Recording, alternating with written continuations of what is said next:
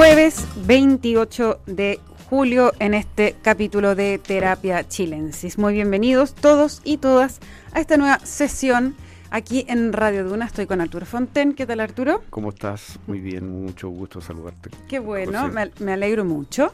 Vamos a tener un invitado hoy día para hablar un tema muy interesante, pero antes quiero eh, hacer un par de, de correcciones. No, una, básicamente. Ayer cuando en el programa hablábamos de, eh, y de alguna manera cuestionábamos esto que el gobierno no se hubiese querellado contra Héctor Yaitul por la, esta entrevista, estas declaraciones que había dado hablando de un sabotaje y más o menos cuáles, eh, antes había hablado del, de armarse, etcétera.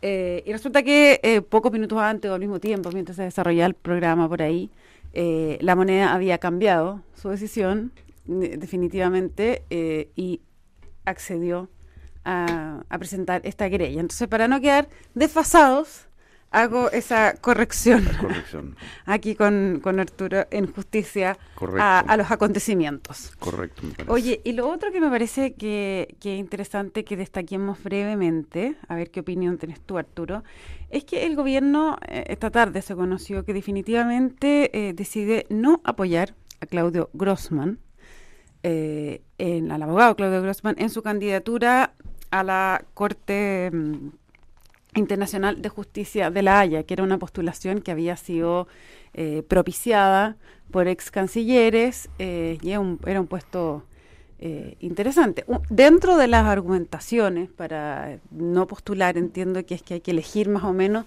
dónde quiere uno poner la ficha en política internacional.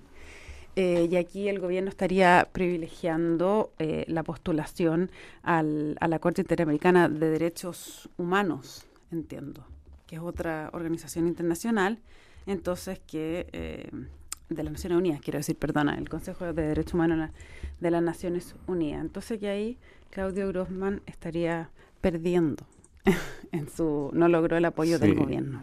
Yo creo que es muy lamentable, se trata de un especialista de mucha trayectoria, muy considerado tanto en Chile como fuera de Chile y con los problemas que nosotros tenemos en estos temas, es importante tener una persona como él ahí. Yo creo que el punto de vista de largo plazo de Chile es un, un error.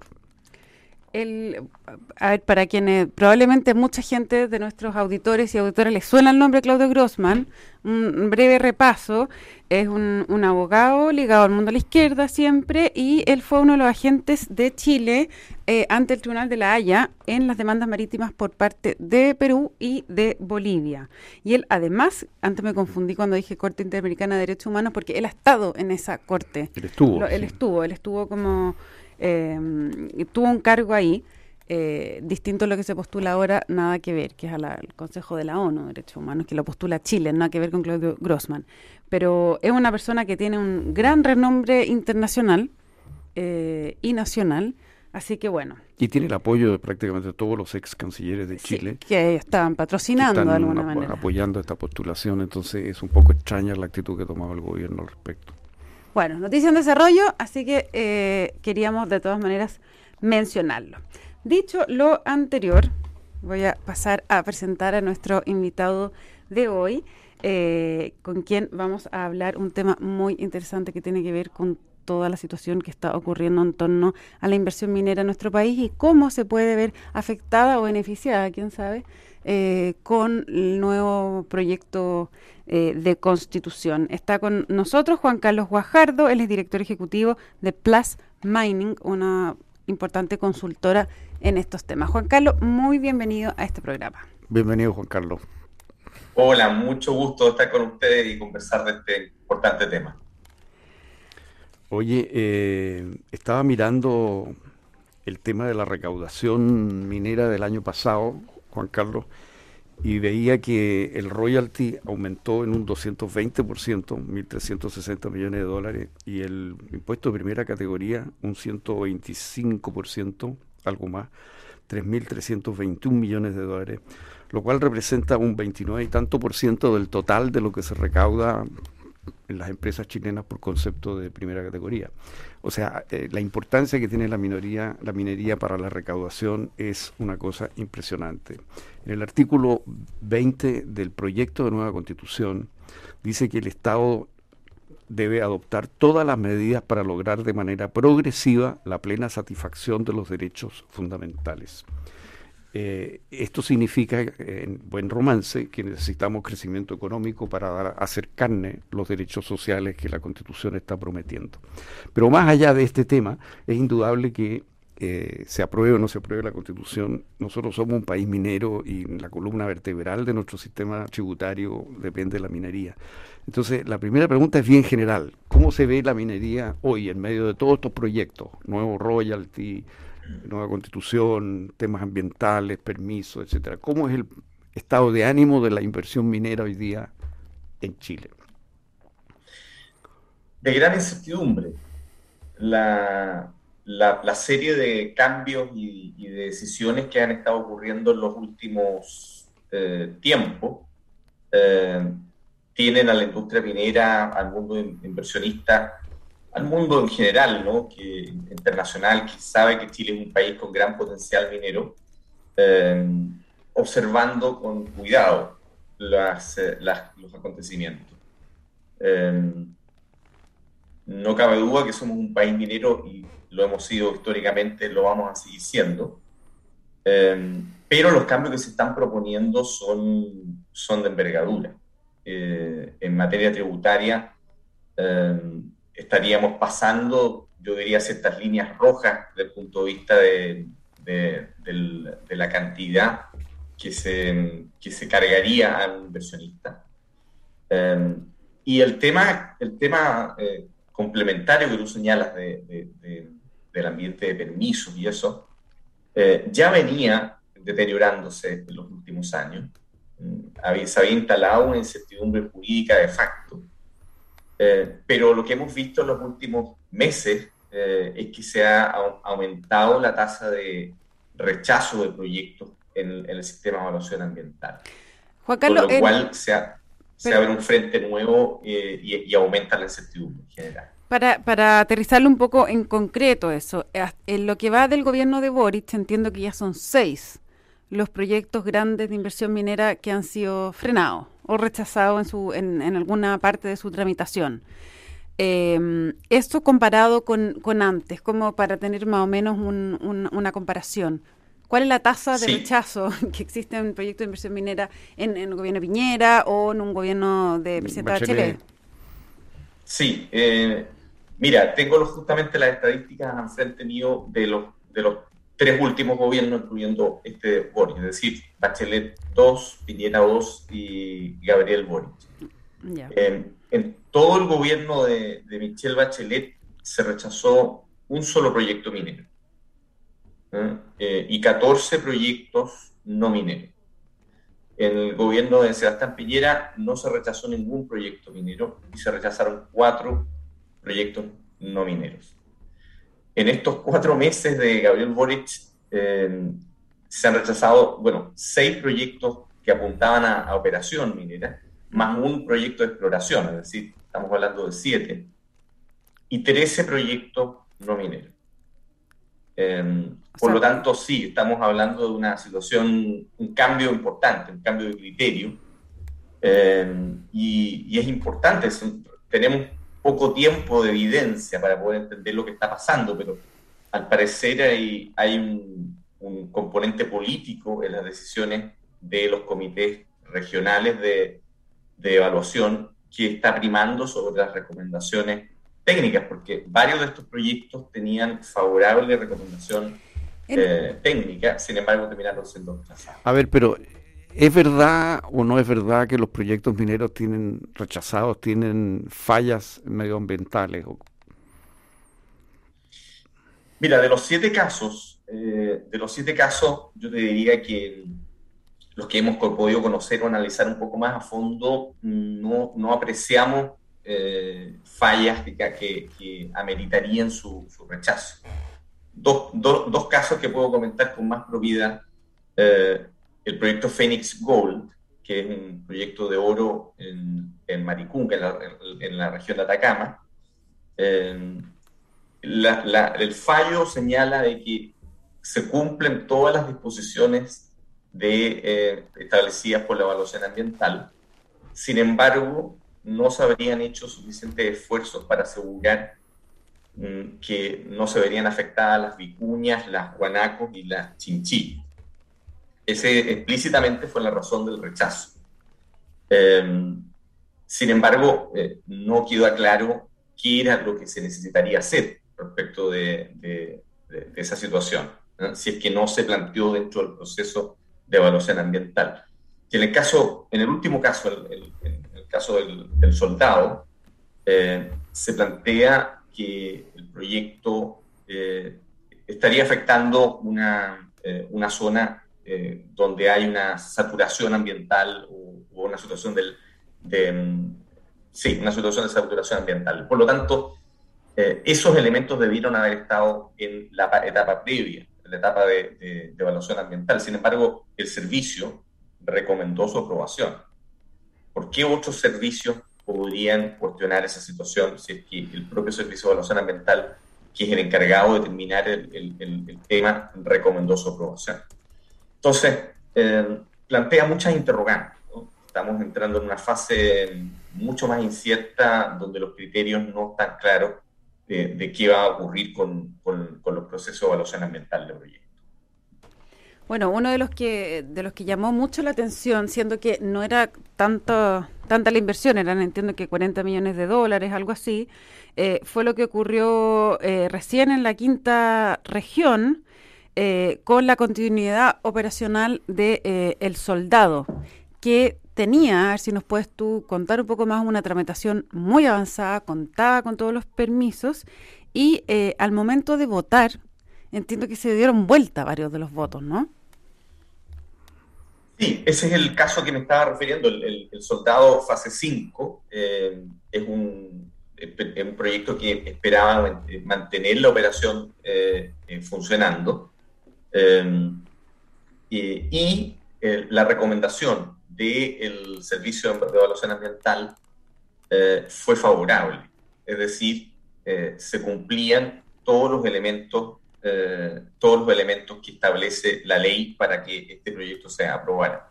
Pero surge en la reunión un, un argumento de que habría una afectación adicional por, por ser una zona saturada donde está ubicado este proyecto. ¿Esto surge en qué instancia, en, primera, en primer momento, en qué instancia surge, a qué altura? Del... En, el momento que se hace la votación del Comité Regional Ministerial. Hay, para, que, para, ir entendiendo, ¿ahí votan los Ceremis? ¿El gobernador? Sí, básicamente los, sí, los representantes de los ministerios a nivel regional, los Ceremis, sí. ¿Y delegado presidencial o también o no? Sí, sí, efectivamente. Ya. Eh, obtuvo los únicos votos favorables fueron del, del Ceremi de Economía y, de, y, del Servicio de Evaluación Ambiental, que había recomendado favorablemente el proyecto. Em, sin embargo, el resto eh, votaron eh, de forma negativa. ¿Y, eso, ¿Y qué sigue a continuación? ¿Qué pasa a continuación?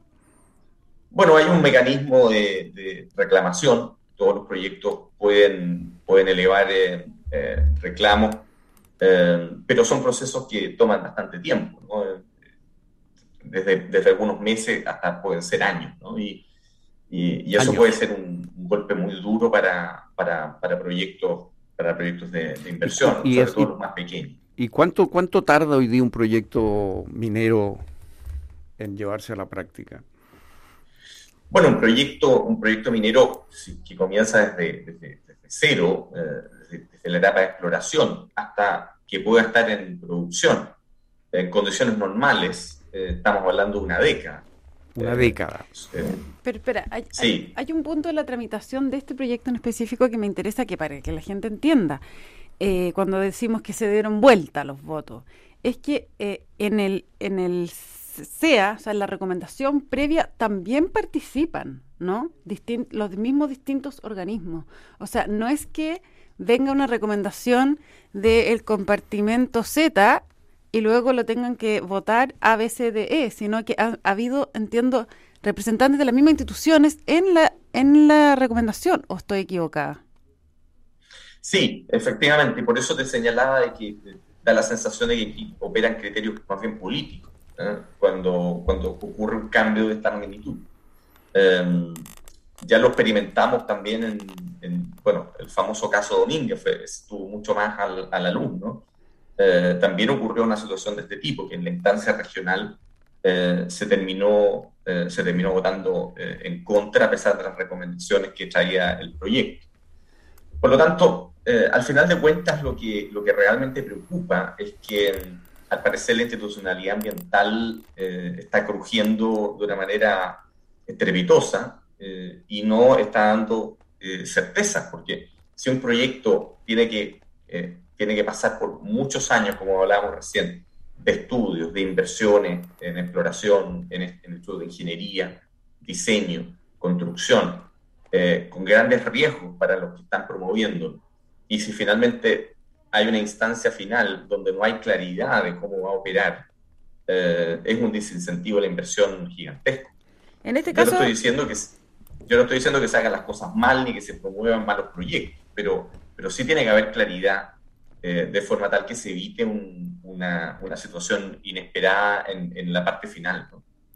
Este, este proyecto concreto que hablamos es de la minera Anglo American, quien también había sufrido una gran, gran derrota hace poco, porque dentro de estos seis o siete que tú dices proyectos que han sido o rechazados, frenados en, la era Boric, eh, el más grande de todos es eh, los bronces integrados, que también es de Anglo, y que cuya inversión eran 3 mil millones de dólares considerando que, de el, monto total de todos los proyectos parados son como 3.300 millones de dólares. Este solo eran 3.000. Sí, eh, estamos hablando de una escala totalmente distinta. Mm. El resto de los proyectos son proyectos más bien mm, pequeños y medianos. Eh, los bronces es por lejos el proyecto más importante que se ha rechazado. Yo creo que el proyecto más grande que se ha rechazado probablemente en la historia del, sistema de servicio de evaluación ambiental. Eh, así que eh, eh, ese es un proyecto de otra naturaleza, de otra escala. Em, eh, y bueno. ¿Y en ese caso era más previsible que, pudiera pasar algo así? Bueno, yo creo que, yo creo que ese proyecto siempre ha, estado, ha tenido un nivel de conflictividad mayor. Está ubicado en una zona cercana a glaciares, aunque, aunque finalmente el proyecto no fue rechazado por esa razón, fue rechazado por eh, eh, un problema de, material particulado, eh, polvo. pero, pero sí, es un proyecto que ha estado mucho más en, la controversia que, el resto, que son proyectos bastante más acotados. Y a continuación, entonces, ¿qué, qué pasa? Una vez rechazado el proyecto de los bronces, ¿se inicia un proceso que puede durar cuánto? Sí, nosotros estimamos que va a durar dos a tres años eh, el, trámite de reclamación. Ya está hecha la reclamación ante el comité de ministros, pero ahora viene un, viene un proceso largo de, evaluación antecedente y finalmente de decisión. Eh, Juan Carlos, en el tema constitucional, que algo esbozó Arturo, em, lo que decía Arturo tenía más que ver con la forma en que decía a recoger la plata para poder cumplir con todos los derechos sociales que se anuncian en la nueva constitución. Pero también toca el tema de la minería más en concreto. Eh, en ese tema, el proyecto constitucional, eh, ¿cómo lo están viendo ustedes? ¿Cómo podría afectar de aquí en adelante eh, en el escenario además que tú mismo estás describiendo, que está bastante complejo para la inversión minera? Sí, en el caso del proyecto de la constitución, yo diría que el principal problema es de omisión, más que de, alguna, de alguna norma que explícitamente complique la actividad minera. Eh, nuestro país tenía un, eh, un, sistema donde la propiedad minera tenía una protección de rango constitucional. Eh, esa protección se ha eliminado y por lo tanto la regulación de la actividad minera va a quedar sujeta a una normativa de, rango de ley común. Esa es una situación, eh, esa es una situación que, eh, bueno, tenemos dos formas de verlo, ¿no? En muchos países funciona así. Eh, en principio no debería ser algo que preocupara. sin embargo, somos un país que ha tenido dos discusiones sobre nacionalización de la industria minera en 50 años. por lo tanto, esa es la otra manera de verlo, ¿no? del, riesgo que podría significar no tener una protección constitucional de, la propiedad minera. Eh, adicional a eso, eh, yo diría que, el, que, algunas normas de, en otras materias eh, son complejas para la, para la no solo para la minería, yo diría que para varias actividades de negocio.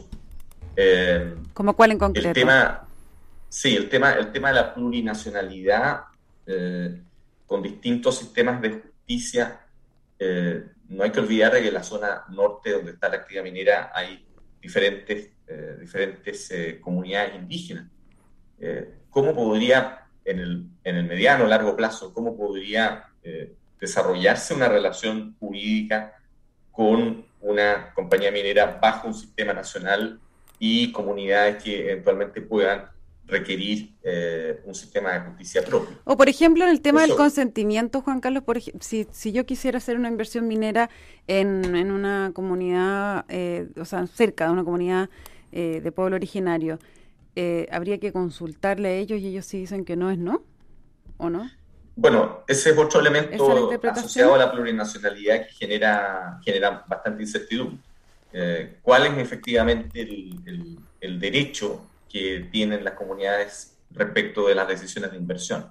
¿Tienen o no un poder, vamos a decir, un poder de veto respecto de, decisiones de, este tipo? Eh, eso, eso también, yo diría, no, no ha quedado suficientemente claro en, en, eh, en, materia, en materia constitucional hasta ahora. ¿Tú cómo lo interpretas, Arturo, ese punto? Bueno, yo, yo tengo la impresión de que eh, el consentimiento no va más allá de lo que es la OIT. El, convenio, lo que quedó del convenio 169. Y, y el, el tema de, de esta especie de veto de, la necesidad de, perdón, la consulta. La consulta. La parte consentimiento. la consulta es lo que está en adecuación con la OIT. El consentimiento era lo que venía después. Que yo creo que fue un error incorporar eso porque se ha prestado para todo tipo de problemas y se puede prestar para problemas. Pero en mi interpretación, eso se refiere a las autonomías territoriales indígenas que hay que crear por ley. Las ATIs. Las ATIs, ¿no? Y, y, y rige respecto de temas regionales ahí. Entonces, eh, lo primero eh, va a depender mucho de cómo sea la ley que rija las autonomías territoriales indígenas. Esa es mi, interpretación. Pero es un tema que se está discutiendo mucho y hay otras versiones, en fin, hay gente que generaliza esto. Yo pienso que no. Pero dime una cosa, eh, Juan Carlos, en todo esto se enmarca dentro de una crítica general al extractivismo. ¿no? Tú lo ves en las comunidades indígenas, mm. pero lo ves también en los grupos medioambientales. Eh, eh, eh, la idea de que, de que Chile exporta rocas ah, y, que, y que no hay valor agregado. Y, el agua también. y el tema del agua, exactamente, que es el otro tema, que la minería se chupa buena parte del agua. entonces, ¿cómo te haces cargo tú de esas dos cosas? Esta crítica al extractivismo y esta crítica al agua, a la falta de agua. Sí, bueno, efectivamente, yo creo que hemos estado hablando varios minutos de las dificultades que se están presentando para la minería y, yo creo que lo, tú tienes razón. El mar de fondo que realmente estamos enfrentando acá es eh, que se ha instalado una visión eh, peyorativa de lo que es la actividad minera. Eh, y estamos remando contra eso.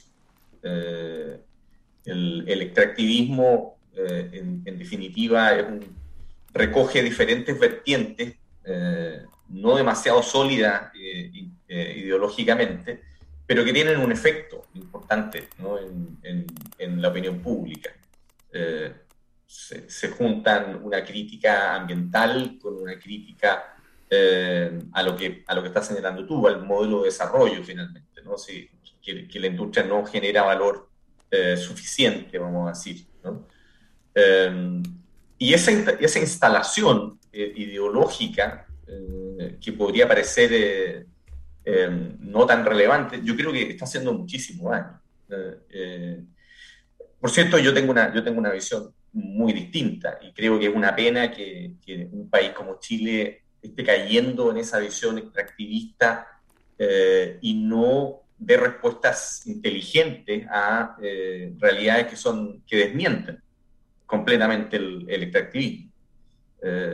siempre, siempre te he mencionado el, el caso de países que son fuertemente mineros, pero que son de los más desarrollados del mundo con los mayores estándares de vida. ¿Por qué? Eh, ¿Por qué ¿Estás pensando en Australia? Claro, porque Australia y Nueva Zelanda han sido capaces de compatibilizar un modelo minero eh, muy intensivo con los, mayores estándares de vida del mundo. Ahora, ¿y qué pasa? ¿Dónde está la ¿Qué pasa desde el punto de vista, qué falta desde el punto de vista del inversionista para eh, equiparar eso? Porque acá en el fondo lo que estamos viendo es eh, lo que está de alguna manera entorpeciendo eh, el Estado los proyectos de inversión. Pero desde el otro punto de vista, ¿qué tendría que pasar? ¿Qué tienen que hacer las empresas ante esa deuda para que pueda generarse una situación como la que tú describes? Bueno, muy interesante la pregunta. Yo, yo, creo que hay que hacerse cargo de una cosa desde el punto de vista de las empresas mineras, yo creo que es cierto. Eh, aquí hay un, ha habido un salto de expectativas eh, y de estándares eh, extremadamente rápido. Estamos, estamos queriendo tener los estándares ambientales más exigentes del mundo, probablemente, siendo que venimos de un proceso de, desarrollo o, en el camino a ser un país, país en desarrollo, y por lo tanto los estándares respondían a una realidad de un país de ese tipo. Por lo tanto, eh, está bien, se están planteando estándares mucho más exigentes, pero hay que transicionar hacia eso. No hay que eh, imponer un, un, un, estándar de la noche a la mañana que deje fuera de juego a toda una industria que, como decía Arturo al comienzo, es fundamental para el país. Yo creo que hay que hacer las cosas eh, de esa manera. Y, y por otro lado, yendo un poco más al, tema del modelo de desarrollo, es, bastante, la, respuesta es bastante difícil. ¿Cómo se logra generar un ecosistema que transforme la explotación de un recurso natural en una palanca de desarrollo tan sofisticada como la que tienen los neozelandeses, los australianos, los canadienses? Em, en mi experiencia, eso, o los, o escandinavos, que también es un ejemplo muy interesante, eh, las realidades son, son distintas en cada caso, pero, hay algunos factores comunes. Eh, el más importante es un ecosistema que, haga eh, trabajar en conjunto a la industria de los recursos naturales, al gobierno y al ecosistema de investigación y desarrollo. Eh, en los países donde esto ha funcionado, esa trilogía es un círculo virtuoso. Cada uno aporta y se generan soluciones y se generan compañías y se genera un bienestar social eh, bien importante. Em, yo diría que esa es la piedra, eh, digamos, eh, lo más importante que una sociedad que explota recursos naturales debe tener. Si no lo tiene, lamentablemente ahí sí se, se, hace difícil poder dar, generar un avance en, en, esta materia. Creo que el, problema que tenemos es que no hemos sido capaces de, de avanzar suficientemente rápido en, esta, en este esquema y ahora estamos recibiendo de vuelta una, una crítica que podría demoler toda posibilidad de llegar a tenerlo. ¿no? Ah, y eso también es bastante complicado. Ah, o sea, se está devolviendo de alguna manera una inacción que hubo. Una inacción o una falta de visión o una falta de, bueno, eh, una incapacidad de diferentes actores para poder avanzar en esa dirección. Oye, rápido, antes que se nos vaya el tiempo, eh, hay distintas estimaciones de distintos expertos, como Emilio Castillo, de Ingeniería de Minas, como Luis Felipe Orellana, de Ingeniería de Minas, donde habla que la propuesta tributaria del gobierno significa quedar eh, eventualmente con rangos de, impuestos del orden del 45, 50, 60%. Eh, ¿Cómo ves tú, en, dos palabras, los números de lo que está siendo planteado por el gobierno como reforma tributaria para la para el sector minero? ¿Cómo quedamos en términos comparativos? Sí, nosotros también hemos hecho nuestros propios cálculos eh, y, efectivamente la, tasa de impuesto eh, quedaría, yo diría, dentro de las más altas del mundo para la minería. Una compañía minera o un inversionista minero tendría que pagar de los impuestos más altos comparativamente con, con otros países en nuestros cálculos, eh, yo diría que la tasa de impuesto, como esto fluctúa con el precio, uno no puede decir un número tal vez taxativo, ¿no? pero, pero definitivamente estaremos hablando de, rangos de, impuestos sobre 50% en, en prácticamente todos los, todos los casos. Solamente en precios muy bajos tendríamos tasas que serían más bien cercanas a 40%, pero, pero en general estaríamos siempre sobre 50% con precios normales. Y, y eso nos instalaría eh, lejos de, de, nuestros competidores, eh, Canadá, Australia, eh, Perú y, y, otros países. Solamente algunos países africanos y algún asiático tendrían tasas más altas que, que las que tendría Chile. Juan Carlos Guajardo, director ejecutivo de Plus Mining. Plus Mining. Muchísimas gracias por esta conversación con nosotros en eh, este día jueves de Terapia Chilensis. Arturo, como siempre, un placer compartir este estudio contigo. Les cuento que la transformación digital de tu negocio nunca estuvo en mejores manos. En Sonda trabajan para que disfrutes tu vida innovando y desarrollando soluciones tecnológicas que mejoran y agilizan tus operaciones. Conócelas hoy. Sonda Make It Easy. Y ustedes no se vayan porque a continuación viene información privilegiada al cierre y luego sintonía crónica Epitafios junto a Bárbara Espejo y Rodrigo Santa María. A las 21 horas viene el especial de reconstitución. En este capítulo de hoy, Paula Escobar conversará con Lucas Sierra. Que estén todos muy bien y nos encontramos mañana con más Terapia Chilensis. Muy buenas noches. Buenas noches. Que esté muy bien. Juan Carlos. Muchas gracias. ¿eh?